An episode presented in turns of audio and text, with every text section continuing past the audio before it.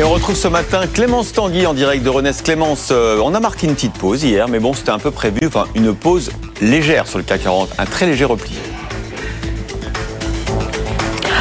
Oui, tout à fait. Alors le CAC a cédé un peu de terrain avec euh, un repli de 0,10% à 7428 points. Donc la baisse légère s'explique par euh, des indicateurs économiques assez moroses. Hein. En Allemagne, la production industrielle s'est contractée de 0,4% et c'est le cinquième mois consécutif de baisse. Au niveau de la zone euro, la baisse du PIB au troisième trimestre a aussi été confirmée hein, à 0,1% en données définitives. Et sur le marché chinois, les importations ont reculé de 0,6% en novembre. Donc la demande d'intérieur demeure fragile au sein de la deuxième économie mondiale. Mais attention, cette baisse sur les marchés européens, elle est D'abord, elle est très légère hein, et puis elle ne devrait pas durer. On lâche du lest euh, finalement pour aller tester le niveau des 7500 points sur le CAC.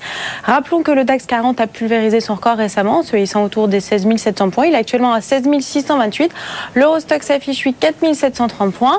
Et puis les marchés européens pourraient être portés aujourd'hui par les marchés US. Le Nasdaq Composite a pris 1,37% hier à 14 399 points, porté par la bonne, la bonne performance d'Alphabet hein, qui a présenté son nouveau modèle d'intelligence artificielle. Et puis le Dow Jones a grappier 0,17% hier, le S&P 500 0,80.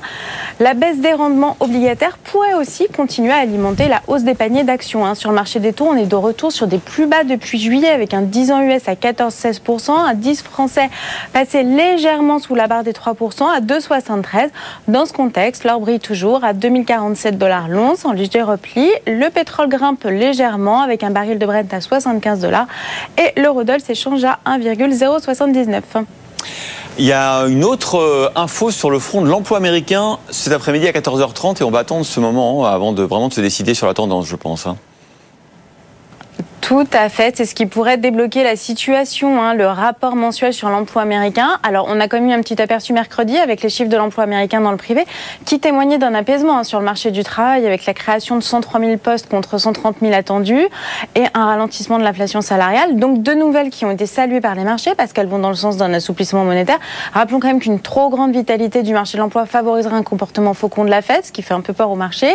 Mais la baisse de l'inflation, l'absence d'une boucle prix-salaire, un marché de l'emploi en proie à quelques difficultés devrait encourager les banques centrales à apaiser les taux directeurs. Et si ce scénario est confirmé cet après-midi, le rallye devrait repartir de plus belle sur les marchés.